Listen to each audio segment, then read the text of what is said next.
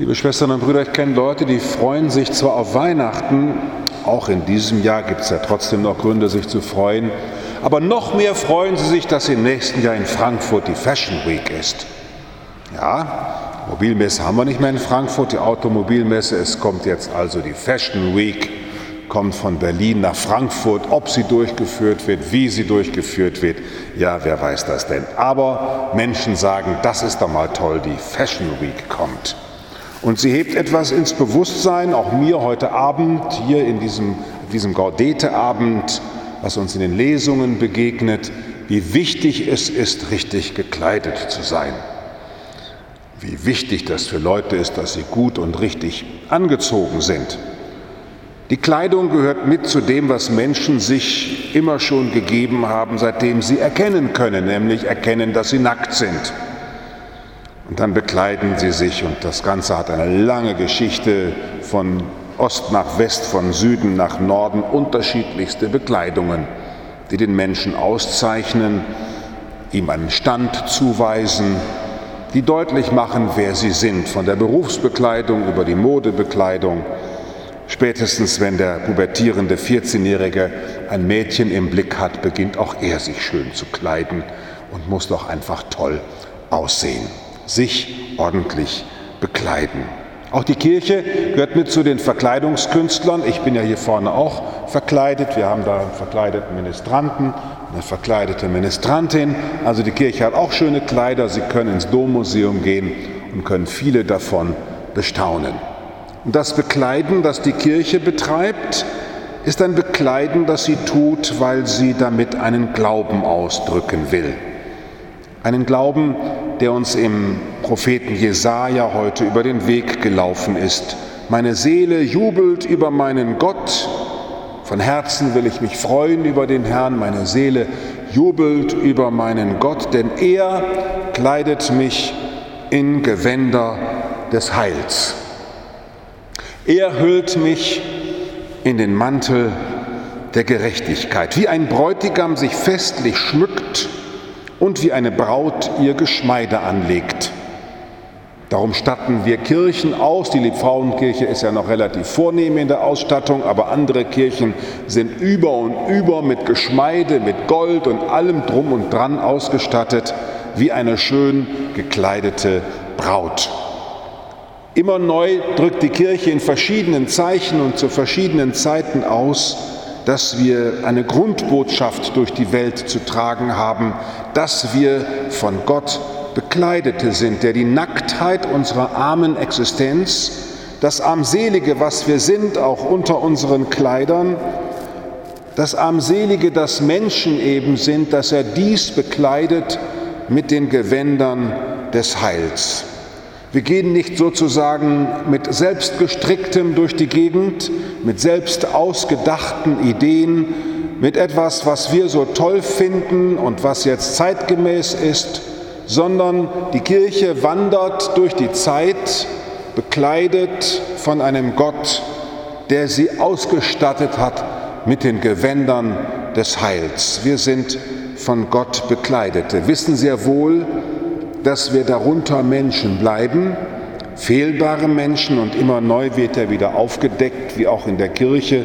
Fehlbare Menschen sind, also heute erst habe ich gelesen von einem Generalvikar und Kirchenrichter in Speyer, dem Ordensschwestern über Jahre Kinder zugeführt haben, damit er sich daran verbelustigt. Also das ist ja geradezu ekelhaft, wenn man das alles liest, was da alles hochkommt und hochkommt und hochkommt an Schmutz. Und trotzdem bleiben wir dabei und darum sitze ich mit Ihnen heute Abend hier und streiche nicht die Segel und verziehe mich nicht, weil ich hier ein Bekenntnis abzulegen habe, dass Gott uns trotz allem bekleidet mit den Gewändern des Heils, dass er uns mit dem Mantel der Gerechtigkeit ausstattet. Diese adventliche Botschaft, liebe Schwestern und Brüder, haben wir auszurichten zu den Menschen und zur Welt hin. Es gibt noch Hoffnung. Der Advent als eine Zeit, in der wir meditieren, dass in uns eine Hoffnung schläft, ja manchmal schläft, die Gott selber grundgelegt hat. Wir sind Menschen, die aus tiefstem Herzen von Gott Begeisterte sind. Nicht, weil wir jetzt zu ihm hin jubeln, sondern weil er uns seinen Geist geschenkt hat. Heute war der Antwortpsalm deswegen auch das Magnificat, wenn Sie richtig hingehört haben. Die Mutter Gottes als diejenige, die singt, meine Seele preist die Größe des Herrn. Auf die Niedrigkeit seiner Magd hat er geschaut. Das ist der Gesang der ganzen Kirche, wie sie durch die Zeit geht. Nicht mächtig und groß und stark, mit den Maßen dieser Welt, sondern eigentlich ist Kirche da am wirkungsvollsten, wo sie menschlich gesehen am schwächsten ist, wo sie menschlich gesehen am wertlosesten ist. Der Bruder Andreas ist ja in Albanien, in Fushares, da hat der Bischof vier Priester. Also das ganze Bistum hat vier Priester. Das ganze Bistum. Und man staunt, wie lebendig die Kirche da ist. Man staunt, was sich alles entwickelt auf den Dörfern, was alles möglich ist, wenn man nichts hat in den Taschen, aber viel im Herzen. Die Kirche geht durch die Zeit als Bekleidete mit den Gewändern des Heils. Darum kann der Apostel ausrufen, freut euch zu jeder Zeit, freut euch zu jeder Zeit, dankt für alles, dankt für alles. Warum für alles? Weil Gott uns in Christus alles geschenkt hat, weil er uns alles geworden ist. Das Kreuz, das wir erfahren, das Leid, das uns quält, die Fragen, die uns zermürben, da hinein hat Gott sich begeben in der Menschwerdung Jesu Christi, sodass alles Fragen und Sorgen für uns Anlass ist, noch näher zu Christus zu rücken, noch mehr uns in ihn hinein zu vertiefen noch tiefer in ihm zu ergründen, was Gottes Ratschluss ist für diese Welt. Dankt für alles, löscht den Geist nicht aus, meidet das Böse in jeder Gestalt. Liebe Schwestern und Brüder, als Menschen, die bekleidet sind von Gott und nicht aus uns selbst, die Gewänder der Gerechtigkeit tragen, die Gott uns in der Taufe und Firmung umgelegt hat und die uns keiner vom Leib reißen kann, keiner. Die Märtyrer geben ein beredtes Zeugnis davon ab, die Heiligen geben ein großartiges Zeugnis davon ab, wie sie noch in der größten Drangsal auf die Ankunft Jesu Christi gewartet haben. Sie haben noch gesungen, da wo allen irgendwie nicht mehr nach Singen zumute ist. So lasst uns, liebe Schwestern und Brüder, heute am Sonntag Gaudete neu wieder den Grund der Freude finden.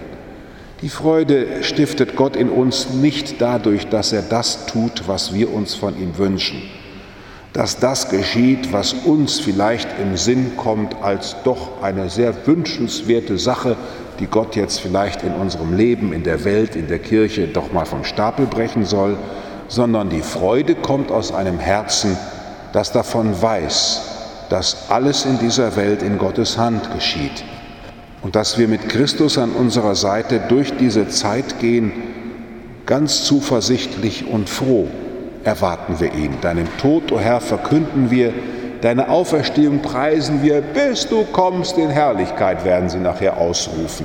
Und nach dem Vater unser wird es im Gebet heißen, bewahre uns vor allem Bösen und vor, auch vor Verwirrungen, damit wir voll Zuversicht das Kommen unseres Erlösers Jesus Christus erwarten.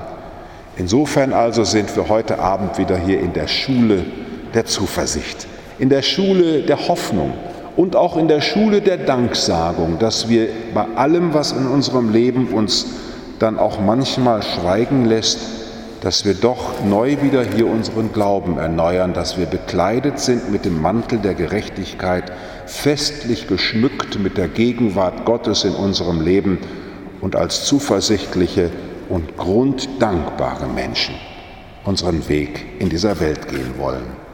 Amen.